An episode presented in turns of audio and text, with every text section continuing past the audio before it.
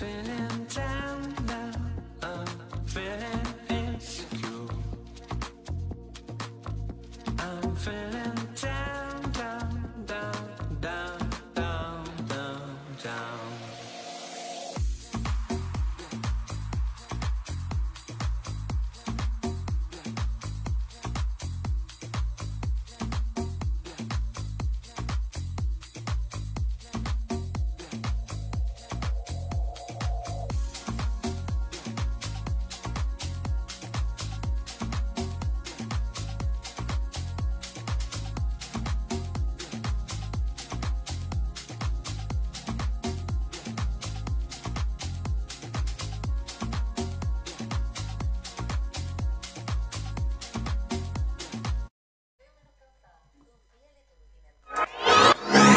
El laboratorio para tu emprendimiento ya se encuentra disponible. Radio Lab Chile, la revolución de los emprendedores.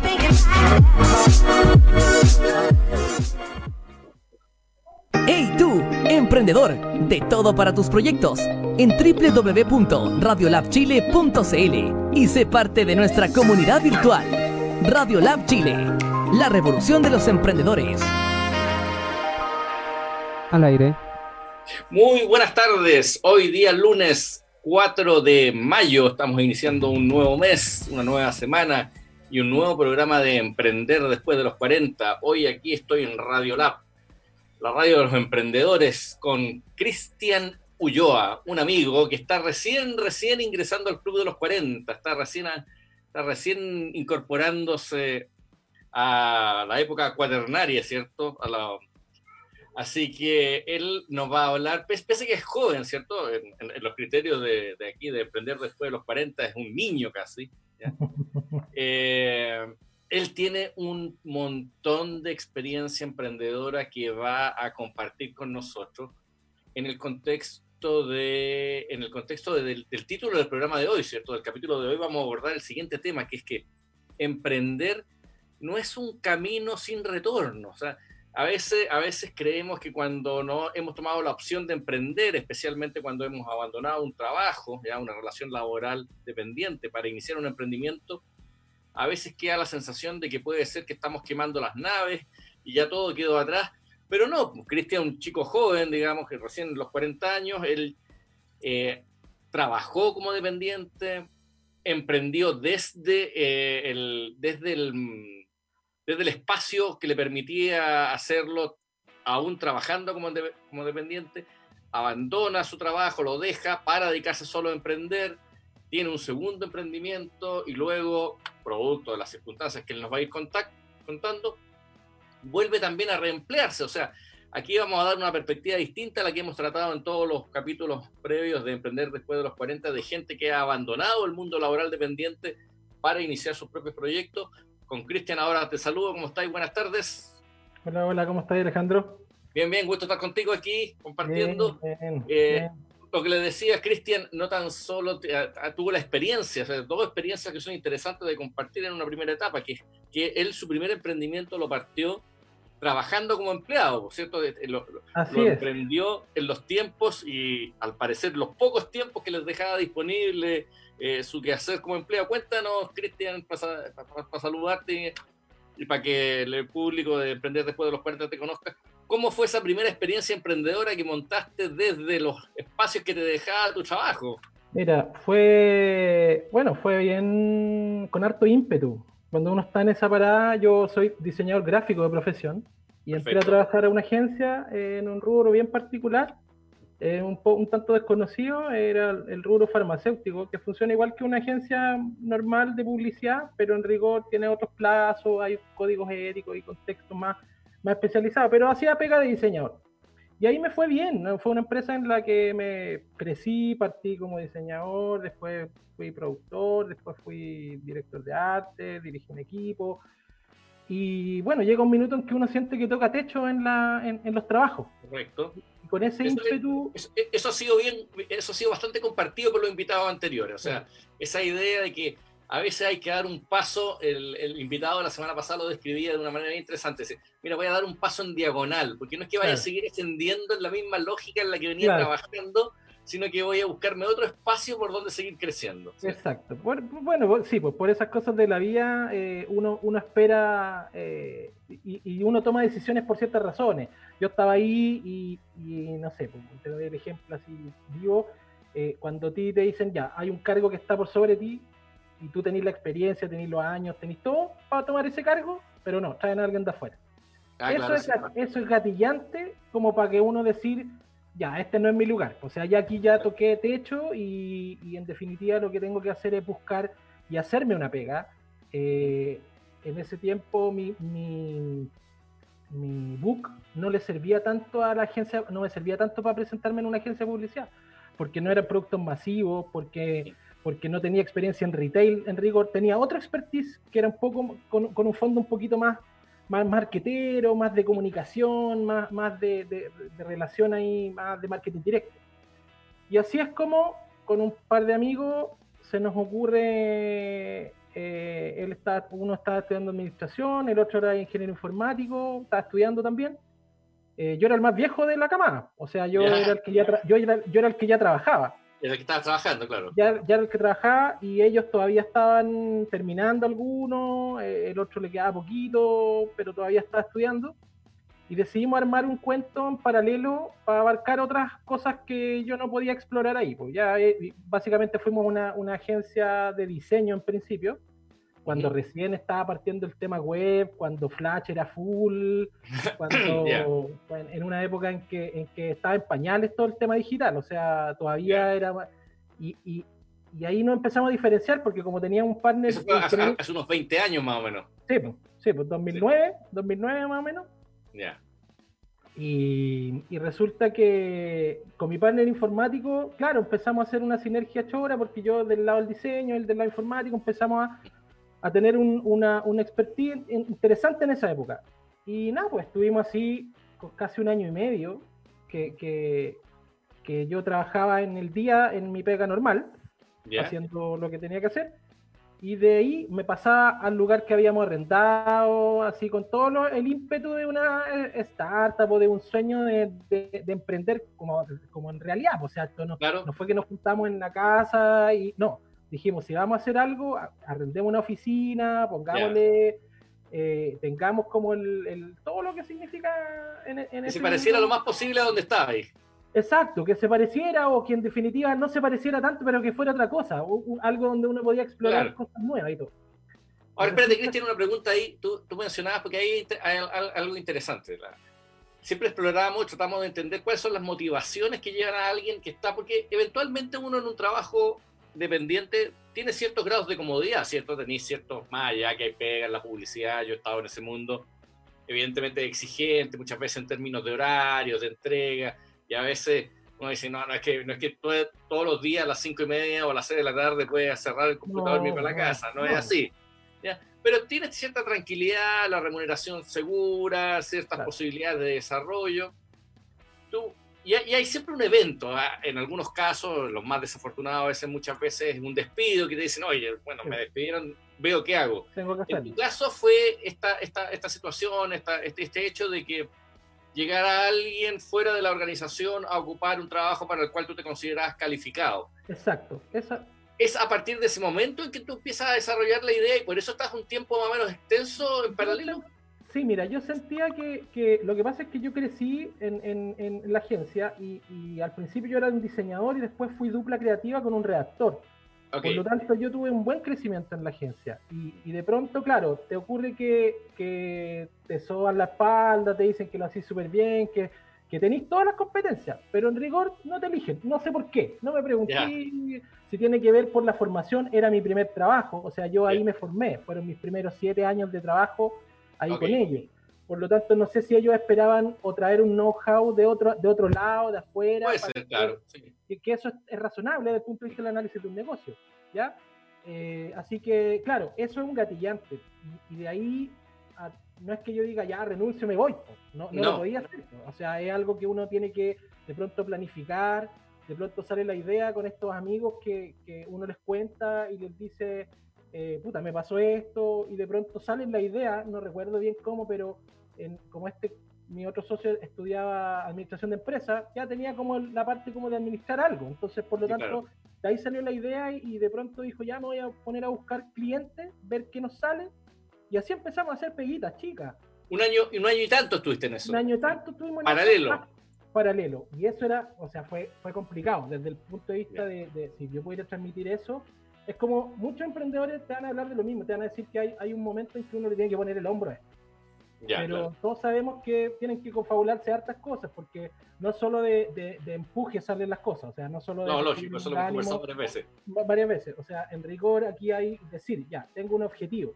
Y trabajamos, y yo les dije a, a, mi, a mis partners, viejo, yo no me puedo, no puedo renunciar a mi pega. Hoy día tengo responsabilidades, me había ido a, vivir poco hace, eh, me compré un departamento ese mismo año que entré a trabajar, entonces tenía responsabilidades. Les dije, viejo, tenemos que darle hasta que algo gatille que yo me pueda ir de la otra pega y nos podamos hacer un sueldo aquí todos como corresponde. Claro. Y trabajamos para eso. Estuvimos casi un año y medio. Yo casi no dormía. Eh, ya, el desgaste era grande. Eso era súper grande. Mi pareja actual, mi, mi, esposa, en ese tiempo éramos, éramos pareja, Pololo, y ya vivíamos juntos. Y yo de repente llegaba y ella se estaba yendo a, su pega. Eh, y en rigor no nos veíamos. Teníamos hemos pasado una etapa bien difícil, que también es parte de lo que uno tiene que conllevar. El, emprendedor siempre tiene un eh, algo que, quizás de pronto vaya a tener un agente externo o, vaya a tener un agente muy interno, tan relacionado contigo que no es que tú te vayas ahí solo al tema. O sea, si yo emprendo, tengo que ir de la mano con mi esposa, que me apoya. Tus decisiones arrastran a otras personas, evidentemente, que es un tema que hemos hablado aquí en el programa, que cuando uno está por sobre los 40, arrastráis siempre más gente que cuando tenéis 24, ¿me entendés? Claro. Quizás en ese sentido yo tengo esa experiencia de, de, de, vejete, quizás porque en rigor me fui a vivir muy, muy, nos fuimos a vivir con mi, con mi pareja, ya tenemos un montón de tiempo juntos, y, resulta que en ese tiempo ya teníamos una vida de pareja de, los dos, por lo tanto lo que yo hiciera o lo que ella hiciera íbamos a arrastrarnos el uno al otro. Al otro. Exacto, entonces estuvimos mal un tiempo por lo mismo, porque no nos veíamos, porque y ahí sobrellevando eso, y ocurre que ya uno se empieza a esforzar y todo, hasta que le dais como entre comillas ese palo al gato que uno quiere darle. Y ahí entramos con un cliente grande, que en ese minuto todavía los clientes pagaban buenas lucas por llevarte una cuenta. Entonces, ya ahí fue. O sea, ese, palo al gato es re, importante. ¿eh? Mira, yo, yo he hecho las cosas que me ha tocado escribir y exponer. Yo siempre digo, mira, el, elemento suerte también existe. ¿me Pensar que uno puede hacer negocio de espalda al destino es absurdo. Ahora, esa suerte eh, se originó también en un año y medio de prácticamente no dormir y de hacer grandes sacrificios. O sea, y, mira, y, mira, cómo llegamos a ese cliente. Nosotros en, ese momento hicimos una página para una empresa eh, que se dedicaba al hormigón. ¿Ya? Y la Cámara Chilena de la Construcción hacía un concurso de páginas web. La mejor página web del área de la construcción. Ok, ya. Por esas casualidades de la vida, quedamos entre los 10 finalistas con una página que era en Flash, en esa época bien chora, con harta animación y cuestión. Y un cliente, y el cliente que después firmamos con él y todo, llegó por ahí, se encontró con esta página, la vi, me gustó este sitio web, voy a llamar a la agencia que aparece aquí abajito en la, en la firma. Y así, Tuvimos un par de reuniones eh, y se generaron buenas migas al tiro y firmamos. O sea, bueno, ahí, ahí tenemos otro elemento. O sea, no tan solo es harto trabajo, suerte, también hay talento. O sea, o sea hay que, se tienen que, para, dar esos saltos, se tienen que conjugar varias cosas, digamos. y ser busquillas, porque en realidad uno de repente dice, ¿cómo llegáis? O sea, sabíamos que había un concurso, el cliente dijo, mándenla al concurso, no hay problema, la Cámara Chilena de la Construcción está abierto a eso y ellos pertenecían además. Entonces eh, no, fue, fue un poco, como decís tú, de suerte, de un poco de jugársela, buscar estas instancias en donde tú te vayas a querer tener visibilidad. Obviamente lo que nosotros queríamos, más allá de que no sabíamos que íbamos a encontrar un cliente que después nos permitiera independizarnos como tal, era buscar visibilidad. O sea, cuando uno está emprendiendo, busca qué cosas hacer eh, para poder visibilizar su emprendimiento, que era el objetivo que teníamos en ese tiempo. Y ocurrió, tal como decís tú, después de un montón de esfuerzo y de un montón de, de jugársela de varias formas, este cliente dice, ya vamos con usted, le presentamos las lucas y con eso aseguramos los sueldos de los tres, con una holgura, arrendamos lugar, mejoramos los computadores. Fue una cosa así, la típica, pues, o sea, la típica, uno se siente, uno se siente un poco... Cuando da el salto. Claro, y te sentí un poco Steve Jobs y toda esa cuestión que como que, que rico al final, porque es a partir de un logro personal. Claro. Eh, Oye, y ahí, ahí decides salir entonces del trabajo en la agencia ahí, ahí yo decido salirme del trabajo. Eh, también es importante algo que yo siempre comento. Eh, yo cuando me fui, no me fui con ningún odio ni con ninguna ningún recelo con, con, la empresa, porque en rigor la jefatura o los, jefes siempre me trataron muy bien. Ellos sabían que yo me había formado en ellos, por lo tanto también tenían un cariño particular por mí. De hecho, cuando les avisé que me iba a ir y por qué me iba a ir, porque ahí fui súper transparente con ellos, yo les dije, yo me voy a emprender, me voy a, un proyecto con unos amigos donde voy a tener el control del área, voy a ser el que va a dirigir la parte como creativa, por lo tanto mi desafío va hacia allá. Y aquí no lo tuve. Perfecto. Y para ellos fue súper valorable también poder discutir eso en, el momento de la salida. Y las puertas siempre se me estuvieron abiertas, me dijeron... Ok, perfecto. No, siempre. más, allá de la experiencia que nos va a contar después de tu reinserción al mundo laboral, el mundo de los negocios en ciudades como la nuestra, en sociedades pequeñas, eh, es chico, por lo tanto nunca, nunca es bueno dejar puentes quemados ni dejar demasiado herido o muerto en el camino. O sea, este, este, es un mundo de relaciones. Hoy día emprender, hacer negocio, es un quehacer colaborativo, es un quehacer de redes, es un quehacer donde te tienen que recomendar. Nunca hay que dejar las puertas cerradas por fuera en la mala onda. Y en, ese, sentido yo creo que también fui un poco, tuve suerte, porque, porque me, me acabo de acordar de que yo me había ido, no habían pasado dos meses de que me había ido, y de pronto recibo un llamado de un cliente que yo iba a ver con mi dupla, íbamos a ver al, que era un, cliente de Bayer, laboratorio Bayer, y me llama y me dice, oye, weón, ¿cómo estás? ¿Qué te pasó? ¿Por qué te fuiste de donde trabajáis? Y ahí le cuento todo este tema, po. Y ahí él me dice, ay, no, y no te tinca. Yo no quería ya más, más trabajar en ese rubro, porque era un rubro que me tenía un poco agotado y todo. Y sabes que este cliente me hizo cambiar de opinión. Me dijo, ¿sabes qué? Tú tenías una expertise que no todo el mundo tiene. Y nosotros necesitamos alternancia con tener un, proveedor. Puta, tener otro proveedor no es malo, me dijo. Si tú tenías el expertise, conocías ese mercado, de pronto igual sería bueno. Y me ofreció al tiro tenerme una pega para el fin de semana. Me dijo, mira, necesito una pega urgente para el lunes. Y ahí yo volví a este rubro. O sea, yo volví al rubro y, teniendo este know-how también se abrieron puertas. ¿Cachai? Ah, en rigor, en rigor después me, me, pasaron cosas. Fuimos a licitaciones compitiendo con la pega donde yo trabajaba. Bueno, en algún caso ganamos y ganamos y ganamos licitaciones y, me acuerdo que me llamaron. Es interesante eso, estaba recordando que cuando hice la introducción no, te presenté formalmente, te presenté como amigo, un amigo del programa, hemos estado en, capacitaciones juntos, en reuniones juntos. Eh, tú, te presentas como full stack, eh, full stack marketer, de, digamos, una, una, persona en el marketing, especialmente en el marketing digital, con una, un espectro amplio de, de, digamos, de, competencia y capacidades, pero también te presentas como networker. O sea, yo te conocí justamente en ese rol, digamos, en el rol de articulador de, en el articulador de cosas que pasen, que, que es, como, es como bonito pensar que la, lo que, lo que nuestro amigo en común, Iván Kohler, eh, propone, digamos, que las redes que se crean en los mundos digitales puedan traspasarse a redes en los mundos físicos y reales. Entonces, ahí me recordaba de tu historia de la importancia de tejer redes para ser emprendedores. O sea, yo, yo, yo tengo, yo tengo, digamos, como cuatro elementos que siempre, eh, eh, o cinco elementos que siempre propongo que la gente autoevalúe respecto a sus reales posibilidades de desarrollar un emprendimiento, que no, no son nada extraordinario, pero yo hago harto énfasis en términos de las redes, o sea, cuán importante es la gente que tú conoces y la gente que te conoce a la hora de montar un emprendimiento. Tú lo estás representando con, con esa historia que estás contando. Exacto, o sea, yo uno nunca tiene que cerrar la puerta a nada, porque en rigor eh, yo siempre cierro y, cuando, cuando hago encuentros y, cuando hago esta, esta cohesión de personas y todo, siempre digo que las oportunidades están donde uno menos las imagina. Y en rigor eso también es para el emprendimiento.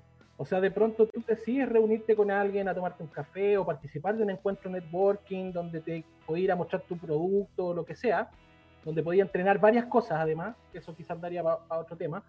Eh, eso es súper fundamental, porque en rigor es ahí donde vaya a poder generar lazos que quizás que, van a ser de valor, quizás no inmediato, pero posteriormente probablemente existen las posibilidades de que eso te sirva de algo, eh, te ayude. Eh, no por nada hoy día nosotros nos conectamos a través de otro emprendimiento que está ahí embarcado tú, o sea, eh, Tú te caes a las capacitaciones, te emprendiste escribiendo, hoy día te veo en este programa radial y seguimos en contacto eh, y hoy día se da la posibilidad de conversar sobre eso a partir de ese mismo contacto, si no quizá nunca nos hubiésemos conectado. Claro, oye, y, ahí, bueno, la parte que a, todos los emprendedores a veces les cuesta un poco más, eh, digamos, asumir que este gran sueño por el cual habías hecho un tremendo esfuerzo, un año y medio, casi dos años, haciendo sacrificios ahí, dejando incluso el desarrollo personal, familiar o de pareja un poco de lado, el gran cliente que aparece, empiezan a funcionar el tema de las platas y todo empieza a crecer, los computadores se transformaron en Mac de, última generación, ¿cierto? Los softwares empezaron a pagar las licencias. Pasamos de un, e, de un eMac a un MacBook. Claro, ahí empezó la cosa a andar bien. Pero eso no duró para siempre, no, duró para siempre. En algún momento hay algo que oscurece el camino, eh, una sombra en el, pueden, ser muchas, pueden ser muchas cosas, pueden ser muchas cosas. Yo, ¿Qué fue lo que pasó ahí? Mira, yo, la, empresa iba bien, la empresa iba bien. Yo, desde el punto de vista de mi expertise, que es una recomendación que hoy día hago a los emprendedores, eh, yo me metía solo en lo que a mí me incumbía en ese minuto por mi parte creativa. Entonces, cuando uno, cuando uno emprende, uno tiende a decir, ya, yo voy a aportar con esto al emprendimiento. Claro. y no me meto más, porque hay otro que se dedica a la administración y hay otro que se dedica a la gestión, quizás. Yo encuentro que ahí hay un error. Yo encuentro cuando el emprendimiento es de uno, uno debería involucrarse un poquito más siempre. Y ahí en, todas las áreas. en todas las áreas. Entonces, ¿qué pasa? Buena, buena, buena, tip.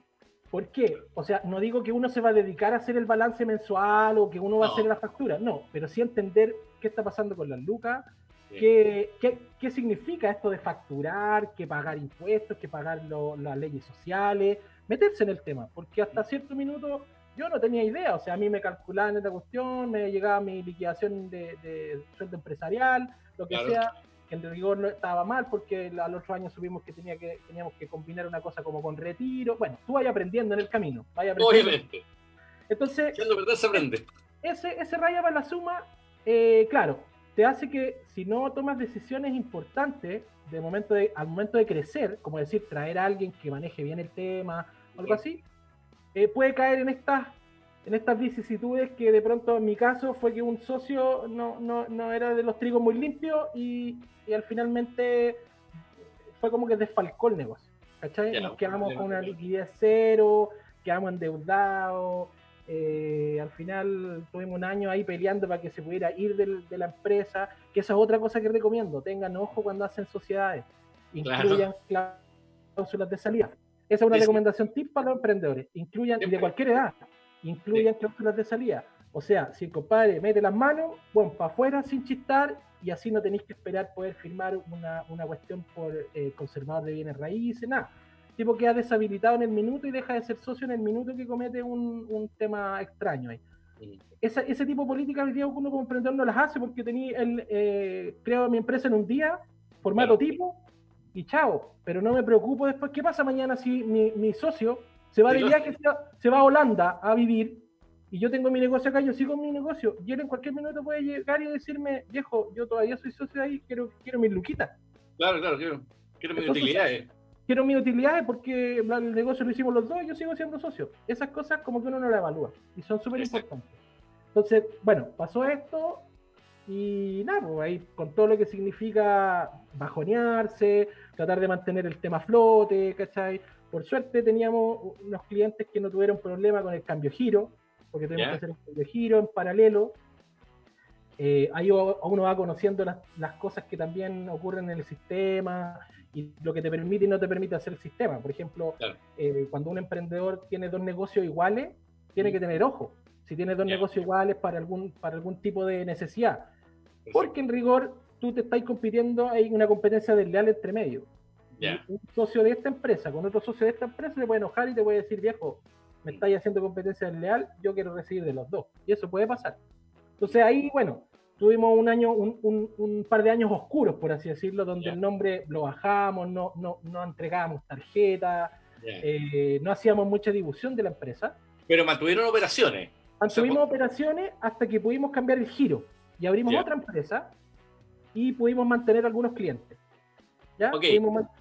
Ese, es tu segundo emprendimiento, en rigor. Es mi segundo emprendimiento, porque el otro ya había muerto, ya murió, quedó ahí en el pasado, lo, logramos saldar, pagar las deudas, todo el tema, y empezamos como de cero con, mi, con, uno de mis socios.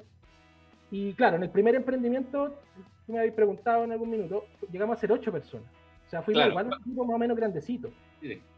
Y después nunca pudimos volver a retomar esa, ese, ese ritmo para llegar a ser ese tamaño. O sea, llegamos a ser...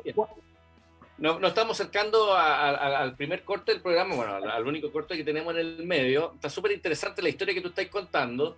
Está interesante desde varias perspectivas, porque ya nos contaste un poco cómo es emprender desde el trabajo. O sea, porque nosotros siempre habíamos estado hablando con aquellos que habían dejado un trabajo para emprender. Tú nos aportas una perspectiva distinta. Oye, se puede emprender desde el trabajo, pero no sin costos, ¿me entendiste? Un costo personal, un costo físico, un costo de familiar, de relaciones, un costo importante. Iniciaste un proyecto que tuvo un desenlace un poco complejo, ¿cierto? Siempre hay problemas con los socios, pero te rearticulaste y pudiste montar uno nuevo, ¿ya? De eso, de cómo montaste este nuevo negocio, en torno a qué, con, qué giro avanzaste, qué, qué, salto en diagonal diste, como hablábamos antes, ¿ya? vamos a conversar a la vuelta de la pausa, junto también con tu actividad de networking y la importancia de la construcción de redes para el desarrollo del emprendimiento. Vamos a una pausa, entonces te quedas aquí con, nosotros y seguimos a la vuelta de, los comerciales. Súper.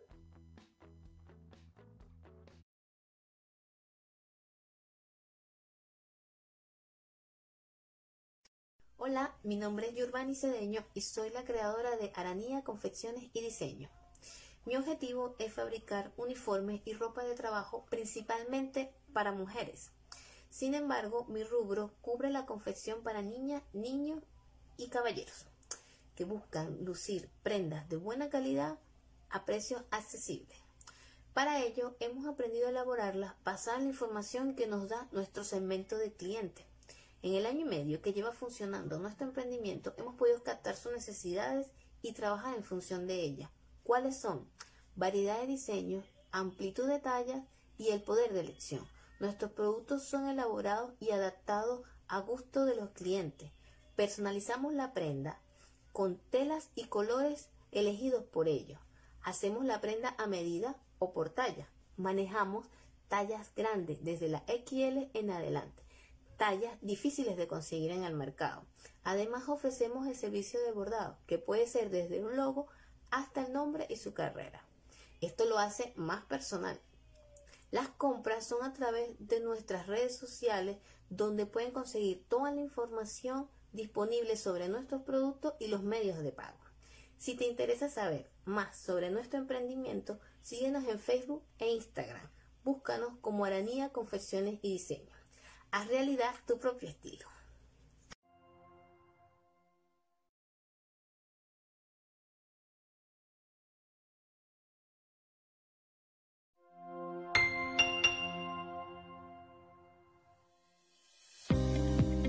Plan de Acción Coronavirus. ¿Qué hacer para prevenir el coronavirus? Lávese frecuentemente las manos con agua y jabón o utilice gel de alcohol. Al toser o estornudar, cubra boca y nariz con pañuelos desechables y elimínelos. Evite tocar o acercarse a personas con infecciones respiratorias. Infórmese en minsal.cl o llamando a Salud Responde al 600-360-7777. ¿Cómo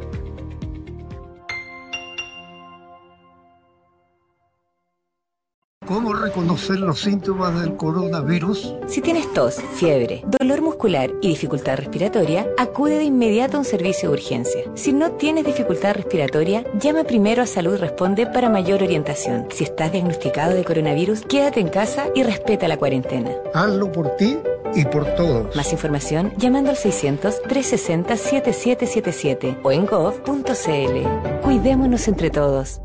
Ministerio de Salud, Gobierno de Chile.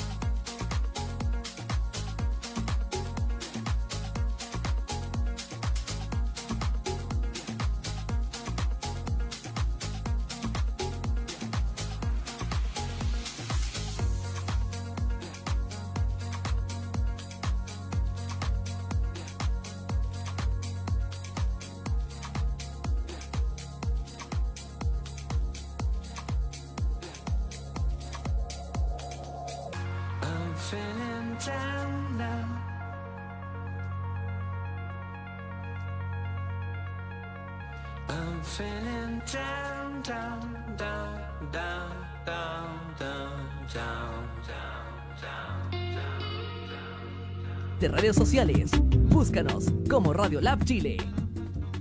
Al aire. Volvemos aquí día lunes 4 de eh, mayo. Estábamos ahí conversando en la pausa con Cristian otros temas que también nos han vinculado en, en, el tiempo que ya nos conocemos, que son cerca de dos años. Y lo que quedó pendiente de lo que estábamos conversando, Cristian, es que, bueno, como toda historia también tiene su final, ¿me entendiste? Bueno, este no fue el mejor de los finales para tu primer proyecto emprendedor, ahí disputas con los socios, pero te rearmaste, o sea, pudiste decir, mira, saco una experiencia, saco unos clientes, saco aprendizaje, eh, algo de los, de los, bienes de la anterior empresa también habrán permanecido. ¿Cómo fue que montaste tu segundo negocio?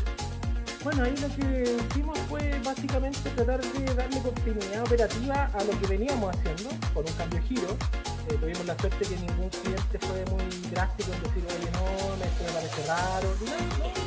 Le explicamos un poco la situación, eh, muchos no tuvieron problemas, tuvimos que rehacer procesos de inscripción de como proveedores, que han hay algunas empresas que, te piden auditoría de tu finanzas, entonces, claro, estábamos bien en ese tiempo con la empresa nueva, así que no hubo Y ahí nos rearmamos con uno de mis socios, yo con el otro socio para la raja, y, nos fuimos ya en otros focos, porque yo en la otra, en el primer emprendimiento, en marketing diseño, publicidad, era, era muy de, todavía era de papel, de, muchas cosas empresas, de mucha empresa, de muchas cuestiones.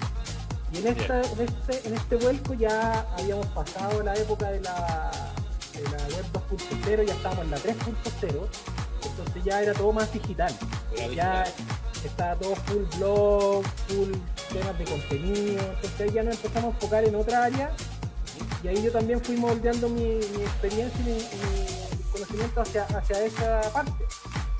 Eh, en este intentando, en este, todo este proceso, tener partners, un partner, por ejemplo, informático, de, pareja, así trabajando juntos, tú empezás a aprender mucho, empezás a aprender mucho de cosas que de pronto tú decías, ah, pero yo podría hacer esto en vez de que lo estoy haciendo tú, explícame cómo se hace, lo hago yo, y te vas metiendo y vas aprendiendo, por lo tanto, fuimos moldeando una metodología de trabajo donde lo más denso era él, el que, trabajaba en la parte informática, yo ya podía resolver un montón de cosas solo. Entonces, ya, oye, este emprendimiento, más allá que tú nos contabas antes de la pausa, que nunca alcanzó a tener el tamaño que tuvo el otro, pero al menos te permitió, o sea, tú estabas viviendo de esto, mantenías más o menos el mismo estándar de vida que te... Exacto, ya hasta el 2000, mediados del 2019, eh, primer trimestre del 2019, había estado todo bien en general.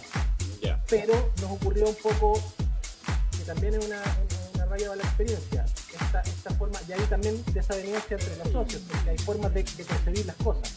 Yo, por mi lado, por ejemplo, era partidario de tercerizar mucho, de tercerizar, de conseguir más partners freelance, que pudiésemos sacar los trabajos rápido, quizás por un más de volumen, y socio no, era de la idea de no que gastarse tanta plata, de tratar de resolverlo nosotros. En, esa, en ese vuelco operativo, al final te pilla la máquina. Entonces, si tú no tenías un buen plan de crecimiento, eh, ocurre que de repente te van a llegar dos tres clientes y no le vaya a poder dar la misma solución que le estaba dando antes con un equipo más grande. Oye, Cristian, ahí, ahí, te, te, te, detengo un segundo porque entre las cosas que tú vas mencionando, tú las cuentas de tu propia experiencia, pero a veces uno no, no, no, puede dimensionar el valor que tienen esos pequeños, esos pequeños puntos en la historia emprendedora de alguien. la, semana pasada con el invitado que, tuve la semana pasada hablábamos de la importancia de pensar global. O sea, dice, mira, yo tengo un emprendimiento muy pequeño, muy chiquitito. Yo de hecho estoy partiendo, con, llevo un par de años estoy partiendo con una o dos personas, pero yo partí globalmente. O sea, yo partí pensando en que mi negocio tenía que ser al menos para toda Latinoamérica. Y tú mencionaste ahí algo al pasar, mira, raya para la experiencia, raya para... Una de las cosas para las cuales tampoco tú, tú, le dedicas tiempo es a pensar cómo crecer, ¿me entendés? Tú, tú dices, mira, una vez se piensa en el emprendimiento en el momento del día a día y nunca tenés claro cómo vaya a crecer y finalmente tú y tu socio al igual que en cualquier relación, digamos, pueden tener visiones muy, o sea, tienen muy, visiones muy claras respecto a lo que quieren hacer en el momento, pero los negocios se supone que se montan para que crezcan o para que escalen, y es súper determinante en cómo esto se implementa la voluntad e interés de cada uno de los, que están participando. Ahí tú me decías que tú y tu socio tenían maneras muy distintas de ver el crecimiento. Exacto, porque, en rigor, por ejemplo, yo entiendo desde el punto de vista, quizás mi socio más operativo, está en una parte que se dedica más a programar, por lo tanto él tiene un poco una forma de funcionar más cuadrada. Pero yo veía el negocio y tú, que venís del mundo de la publicidad, tú sabes que necesitáis un ejecutivo que se mueva, que llame, que esté constantemente buscando, que alguien que lleve las cuentas, alguien que se relacione con el cliente, que genere una relación de largo aliento. Yo tenía súper buena relación con todos mis clientes, pero yo finalmente me convertí en, el, en, el, operativo de la empresa, si bien teníamos otros diseñadores a cargo y una redactora, eh, resulta que me tocaba hacer varias cosas, varias cosas desde el punto de vista de la gestión con el cliente, ir a la reunión y después venir y sentarme y terminar el sitio web. ¿Cachai? Entonces, por lo tanto, por lo tanto ahí eso te va optimizando un poco la máquina. Y, cuando tú planteas las perspectivas de crecimiento, si tenías un socio que es reacio, por ejemplo, a, arriesgarse, a decir, bueno, si hago una luca, eh, aseguremos seis meses, contratemos a una persona que se dedique a las finanzas de la empresa para que nos diga cómo crecer, cómo, cómo, cómo manejar nuestras plata, eh, y el otro te dice, no, pero es que va a ser mucho gasto, que no. Entonces ahí empiezas a tener esas diferencias que al final te están pasando la cuenta en el momento. Porque si tú tienes esas diferencias es porque ya estás teniendo problemas, o de caja, o de, que no estás dando con los plazos con la pega, o que en rigor eh, no estáis pudiendo tomar cuentas, no estáis pudiendo tomar pegas, porque, porque no, no da tiempo. Oye, mira qué interesante eso, porque esto a mí me pasa mucho cuando, cuando me toca hacer asesorías de emprendimiento. Esta, esta idea emprendedora que ven las dificultades o finalmente los antecedentes del fracaso generalmente en cosas operativas, y una vez con, con otro amigo también del ecosistema conversando, decía, mira, sí, todos esos problemas de caja, esos problemas de entrega, esos problemas con proveedores, nunca son el problema en sí mismo. Todo eso son síntomas, me dice. Todo eso son síntomas. Todo eso es una fiebre que te está hablando de un problema que es distinto. Y la gente trata de solucionar la fiebre y no la infección finalmente. Y ahí tú, tenías a esta altura la, la claridad para darte cuenta de que lo que estaba pasando ahí no, no, era, no era el verdadero problema, eran todas expresiones de un problema que era distinto, que estaba más bien en el diseño estratégico del negocio, que es como regularmente ocurre. No, y, era, y imagínate las discusiones que yo tenía, o sea, siendo una empresa que yo estaba vendiendo, no sé, pues, estrategia de marketing, vendiendo estrategia de posicionamiento, con, con resultados bastante efectivos para algunos clientes, no nos estuviese funcionando para nosotros mismos. Claro, lógico. Sí, Entonces eso es un caldo, eso un, imagínate para mí desde el punto de vista de que yo me dedicaba a eso, el, caldo de cabeza que uno se hace. Y el no poder implementarlo y el no poder eh, como ir logrando eso, bueno, finalmente llega un momento en que estamos planos, estamos con clientes, tenemos buenas lucas, pero de pronto pasa que uno o dos meses no llegan clientes y eso te hace mierda la caja. Claro. Mata la caja y resulta que empezáis a marchar, después entran las lucas, los clientes que te pagan a 60 están entrando a 300 lucas y, y ahí empezáis la bicicleta. y, eso puede traer una bola de nieve que al final es la presión de, tener la preocupación de eso, además de poder dar resultados en el trabajo del día a día, eh, que ya no empieza como a hacer crisis al primer trimestre del 2019, eh, manteniendo algunos trabajos, cierta estabilidad con algún grado de estrés, ¿ya? pero manteniéndola. Y finalmente a mitad de año y después del estallido se nos complicó, porque ahí se cerraron un montón de puertas, finalmente... Y ahí, viene el tema, el tema original que tenemos aquí de, respecto a, la, a, la, a, lo que nos has estado contando, que tú, al igual que tantos emprendedores que has dejado un trabajo en tu tiempo, con un periodo en que cohabitó el trabajo dependiente con el emprendimiento, tú diste un paso que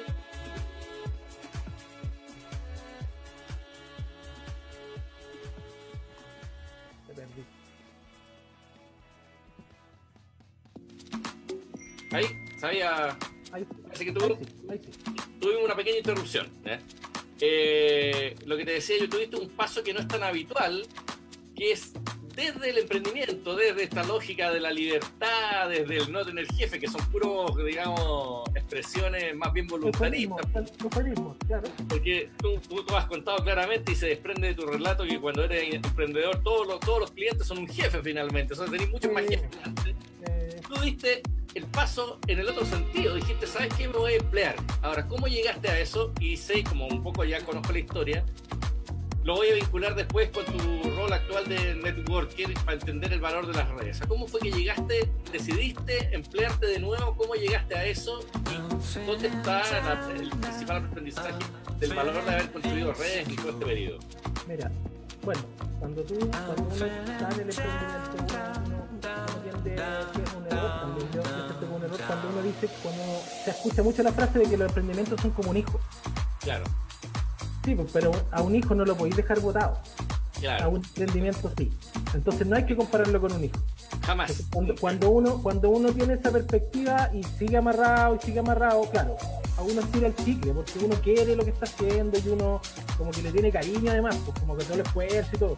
Pero es que llega un minuto en que uno tiene que, no sé, pues lo que decía ahí tú al principio, eh, uno no arrastra, cuando uno ya tiene familia, no arrastra solo a uno. O sea, ya Claro. y vivo la vida loca da lo mismo y tengo las patas para entender las veces que quiera. Pero cuando uno ya tiene ciertas responsabilidades, ya sea económica o con la familia y todo, eh, claro, la presión también viene de, de- de otra parte. Por lo tanto, ahí uno tiene que empezar a pensar eh, primero con, el- con- con la casa, hay que empezar a, a masticarlo, eh, para también de nuevo estar juntos en esta, en esta parada. Y también eh, imagínate divorciarte de un socio o divorciarte de, de- de- de- o conversar al menos cómo va a seguir esta relación para adelante, si es que se decide mantener de alguna forma. Y ahí es donde también yo ya venía cultivando el tema del networking, venía haciendo harto tiempo ahí, creando estos encuentros. Ahí aclarémosle a la gente que nos está escuchando. Tú, Cristian, eres, eres- uno de los creadores del concepto Linke Junta. ¿ya? El LinkedIn, que es la red social, digamos, en- donde la mayoría de los profesionales está o permanece o transita. Eh, acá es un concepto original chileno, Linke Junta. O sea, su- se- Lo tiró, lo tiró, lo tiró Iván con, el, con, con otro, con el Cristóbal Quintero, que los de la red. Ellos como que, claro, porque al final hablaban, oye, hagamos una junta, hagamos una junta, hagamos una junta. Nació esta, nació esta correa de la época en que todos se le pusieron tomarse un café. Todos se, se puso de moda como tomarse un café. Ya, ahí partió. Y entonces dijeron, ya, pues, hagamos entonces una link junta, porque era gente de LinkedIn a juntarse ya, en el mundo real. Claro. Y así nació. Ahora, ese concepto, tú eres de los, de los fundadores, de los que está desde un comienzo, sea, más o el menos. concepto, el concepto ya venía un par de, ya habían hecho un par de juntas en el ámbito, tuve la oportunidad de conocerlos a los dos, hicimos súper buenas amigas, y desde mi perspectiva el marketing, marketero, nunca dije que era una súper buena idea desde el punto de vista de, Sí, claro. de las redes. Le hice logo, le creé una identidad, empezamos a repetir el hashtag, y hasta que ya eh, eh, es medianamente conocido, y también Sí, claro. se ha exportado, que es interesante porque Exportado, se ha hecho, se ha hecho en Perú. se ha hecho en Perú, en Colombia, en México, se han hecho muchas juntas y el concepto ya se conoce harto por fuera. Eh, eh, así por rapidito, una instancia abierta, no es algo que a mí me haga rigor ganar plata, No, lógico. es algo que me genera oportunidades. Ahí es Exactamente. donde está el valor de las redes que ahí vamos a hablar. Entonces, cuento corto, yo ya venía en esto, en esto, en esto de, de- de organizar estos encuentros, porque obviamente creo que tienen un valor y se crean oportunidades a partir de esto. Y nada, pues, conversando con mi esposa y todo, hasta que en algún minuto que conversando todo, eh, dije ya es momento de ponerme a buscar pega, pensando en que me iba a demorar un montón. O sea, Ya. también pensando, oye, hay que, tenemos que aguantar, se va a poner peludo, no me van a echar lucas, yo voy a buscar, puede que pasen seis meses sin encontrar trabajo y todo. Y bueno, ahí es donde uno dice, ya, yo he construido una red, he generado ruido con mi perfil, he hecho contacto, he tenido clientes, he trabajado, y ahí empezáis. Así empezáis como considerándome emprendedor, digo, ¿qué hago? Bueno, le, digo a mis clientes, a mis ex clientes o a, o que yo sé que tengo la confianza para hacerlo, oye, esta situación, sabéis ahí nomás con el emprendimiento, estoy pensando en emplearme, de alguna oportunidad, estoy Claro. buscando pega en esta área, tú sabéis lo que yo hago, que eso es Claro. importante, o sea, acudir a gente que te conoce, Es en el fundamental. mundo laboral, porque, porque sabe lo que tú haces, por lo tanto sería súper bueno que un cliente me hubiese dicho, eh, "Mira, sé que soy, bueno para el tema, no sé, gráfico, ya, te voy a recomendar adentro porque justo está pasando gráfico. Claro. Y no fue muy alejado de eso lo que ocurrió. Yo había prestado servicios a un, a, a- a colegas del área informática que estaban con un proyecto personal ellos también. Y manteniendo vidas esas redes. O sea, ellos algún minuto yo les hice penas como vos. Y resulta que también hicimos buena amiga, nos reunimos varias veces, siempre había, cuando tenían dudas de diseño, siempre nos contactaban. Eh, entonces, de pronto tuve la suerte de encontrarme con uno de ellos y tener la suerte de encontrarme con uno de ellos más allá de que la relación estaba viva, porque yo podría encontrarme con alguien y en rigor, hola, ¿cómo estáis? La situación está incómoda, quizá, ya, y chao. Pero aquí la relación estaba viva, porque se estaba cultivando desde mi perspectiva, o sea, mantener activos los contactos, que puede preguntarte, si tienen alguna, cosa por hacer. Y ahí es cuando se da la instancia de conversación y yo le planteo también esto, le digo, mira, estoy armando, el negocio no está yendo bien. eh, Eh, Oye, que otro, que otro elemento que estáis mencionando también al, pasar, ¿ah? eh, que es enfrentar los problemas con sinceridad y con, y con transparencia, porque el mundo emprendedor está lleno de puros gallos exitosos nomás. como en, el mundo, en, el mundo emprendedor todos tienen Ferrari, ¿ya? Y claro, escucha, cuando tú estás pensando, estáis pensando dar estos pasos súper legítimos de, de volver a emplearte, oye, no cuesta nada decir, escucha, ¿sabes qué? Lo, lo que estás haciendo no está funcionando bien, en este momento estoy en búsqueda, estoy en búsqueda de otras alternativas, estoy pensando. Claro, porque la gente te conoce por tu trabajo, ya sea lo hayas ejercido dependiente o lo hayas ejercido independiente. No te va a juzgar si te fue bien o mal con un socio, ¿me entendés? Entonces no tiene nada que ver, o tuviste problemas que, que- que significaron eh, pérdida de clientes. No, pues, o sea, es, es re bueno porque si no, nunca estáis disponibles. Y una cosa que, que es real es que cuando tú estás en, en búsqueda de, de la recolocación laboral, es que tú le hagas ver a las personas, oye, yo estoy en esto, ¿me entendés? Tú y estoy en esto por esta razón. Y transparentar las cosas, que pasa O poco. sea, digamos. O sea, yo soy de esa idea. O sea, básicamente uno cuando crea relaciones, ya sea con otros profesionales, con colegas, con, con clientes, uno tiene que ser transparente. Y si uno tiene esa capacidad de, de- de que el cliente te conozca como eres, ¿cachai? O sea, yo en rigor jamás me disfracé para ir a una reunión. O sea, el cliente me ve tal cual. Yo mucho tiempo, mucho tiempo en mi pega yo tenía dreadlocks, ¿cachai? Estos lulos largos en la cabeza, hasta la rodilla. Tenía, los tenía ahí yo tenía rasta y resulta que hubo un tiempo en que los ocupaba como recurso de, para matar el hielo. Porque yo llegaba a una reunión y lo primero que conversaba era de mi pelo. Si me lo lavaba, me lo lavaba, cuánto tiempo. Y eso generaba distensión. Por lo tanto, siempre yo creo que cultivé una relación como de cercanía con los clientes. Perfecto. Y, y- y con la gente que trabajaba, con los que, que siempre mantener una relación bien, bien afable, porque tú no sabes qué va a pasar mañana. Y así se dio, o sea, yo, como decís tú, no hay que tener miedo, que en definitiva se pueden abrir las puertas como uno menos imagina. Y obviamente si yo tengo esa transparencia para decirle a, a una persona que en algún minuto fuimos colegas de trabajo, o sea, fuimos, eh, trabajamos juntos y yo soy proveedor, pero tener, tener esa confianza, llegar a tener esa confianza para poder decirle, puta, me está yendo pésimo, no te estoy llamando para ofrecerte mis servicios de empresa. Te estoy diciendo si tenía alguna vacante en tu organización, acuérdate de mí, tú cachai cómo yo trabajo, obvio, una recomendación. Y así se dio, me encontré con este amigo que te decía, y por esas cosas de la vida justo necesitaban un perfil híbrido como el mío, Que fuera, que fuera del área del marketing, que tuviera harto como know-how en términos de marketing, comunicación, publicidad, diseño, pero que además cachara un poco de programación. Ok.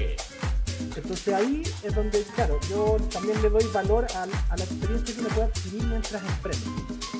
Rigor yo me podría quedar, haber quedado como diseñador. Yo podría haberme enfocado siempre en diseñar, en ser director de arte. Y por ejemplo, cuando había que hacer código, haber dicho, ya, yo no puedo hacer esto, que lo haga alguien más, lo traigo y todo. Pero me metí. Eh, busqué aprender, pasaba horas averiguando cómo se hacía esto, esto. Y eso me permitió tener un perfil justamente calificado para algo que yo pensé que nunca iba a trabajar. Entonces, me, me dijeron, mira, es que estamos buscando un perfil medio híbrido, como tú cachai arte de marketing, estamos trabajando con los PI, los, los cabezas más cuadraditas, eh, que en rigor tienen poca mano para el diseño, decían sería un súper buen eslabón en esta pega para unar esos criterios, pues, los más informáticos con los más de diseño. Sí, ahí parece hemos tenido algunos inconvenientes, pero se escucha lo último. Estamos trabajando con ti. ¿sí? Claro, entonces me dijeron, necesitamos como ese justo eslabón que une como el área más creativa, más diseño, más comunicación, con la parte informática. Y como tú manejáis los dos temas, está ahí pintado. Ya, fui un par de entrevistas, tuve como un mes ahí, y, empecé a hacer todo lo, que hace cualquier persona que busca trabajo. Me metí a todos los portales, empecé, a subir, mi currículum, de un cacho. Un cacho, porque tenéis que, no es que tú lo subáis así como en PDF, tenéis que rellenar los campos, lo mismo que tenía el LinkedIn, claro. que rellenarlos en todos de la misma forma. Exacto y empezáis a recibir los correos y te empezáis a hacer tu dinámica, tu dinámica de revisar a tal hora todos los correos que llegan, enviar postulaciones, empecé a hacer esa dinámica. Obviamente con poco éxito eh, desde el punto de vista de que también es un susto que le da a mucha gente la, no estar calificado. Por ejemplo, en mi caso, mi profesión, mi título profesional es diseñador gráfico. Independiente que yo tenga competencias para dirigir un equipo porque lo he hecho, que tenga el know-how de relacionarme con un cliente y ser ejecutivo de cuenta, independiente de todo eso, va a pesar mucho todavía y pesa mucho todavía tu título. Por lo tanto, me, decían de muchas partes, me decían, puta, está ahí súper bien, pero el problema es que por ISO o por no sé qué, no me calza tu título para el cargo. Tenéis que haber, tenéis que haber, eh, tenéis que ser eh, ingeniero comercial para dedicarte a una jefatura de marketing. No podéis no ser. Entonces te empezás a encontrar con esas barreras. Y ahí también es donde las personas se entienden a asustar, pues, porque en rigor es como debe pasar a muchos, quizás de otra área, que llega un momento en que empiezan a buscar pega, te empiezan a solicitar competencias que tú no hayas explorado, porque si te dedicaste a tu emprendimiento, ya, pues vaya a trabajar, dale tu emprendimiento.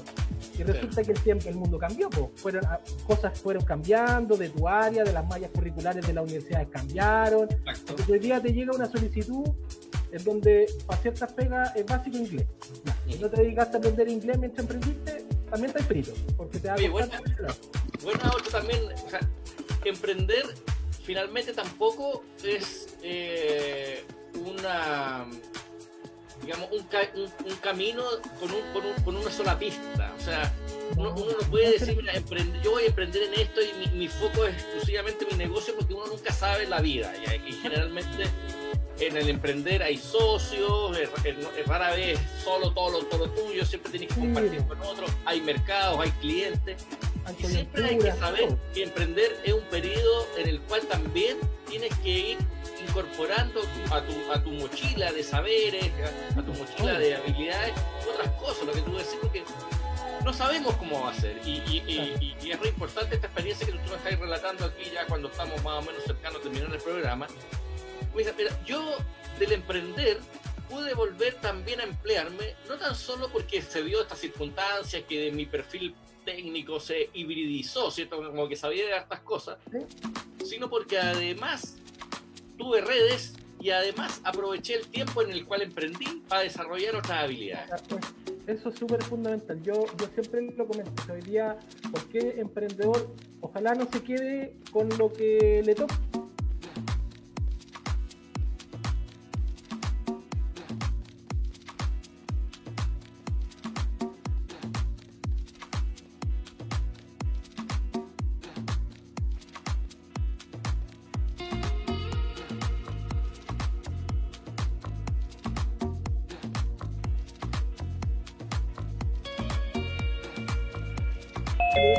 uno puede cierta, adquirir cierta experiencia que uno las puede ir poniendo en práctica en el mismo emprendimiento.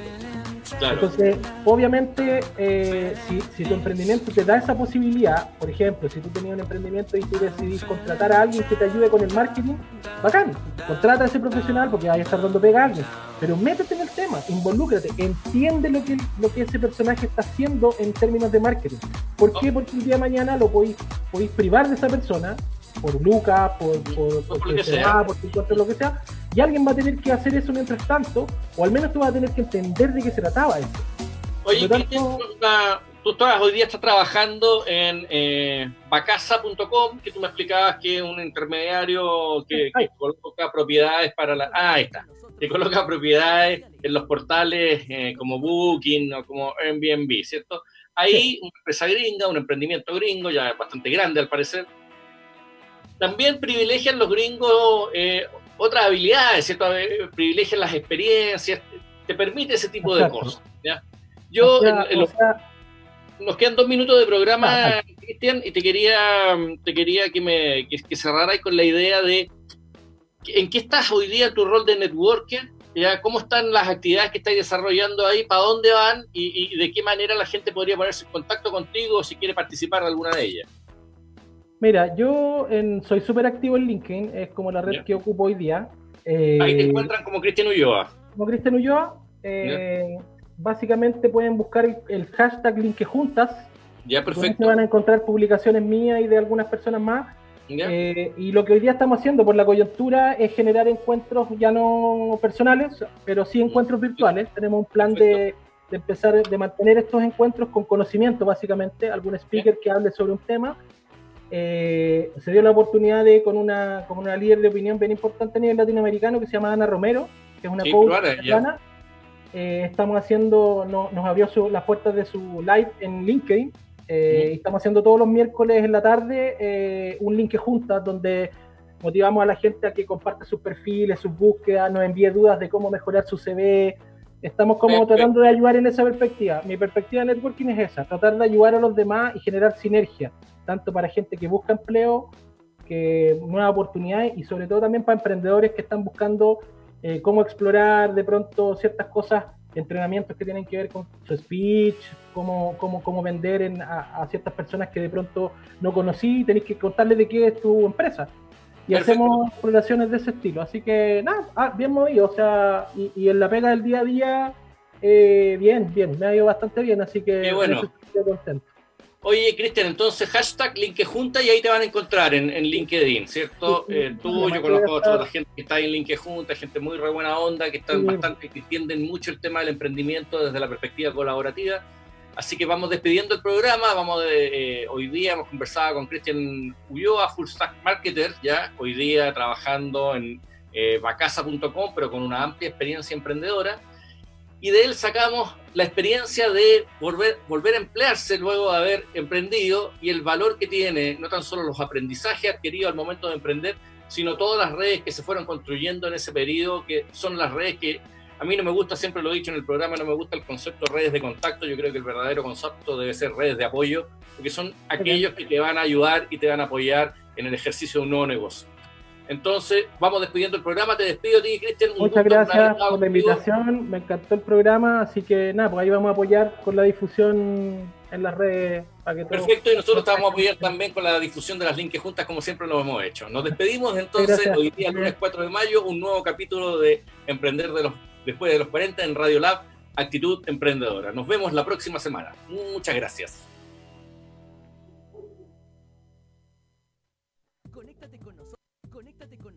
a través de redes sociales. Búscanos como Radio Lab Chile.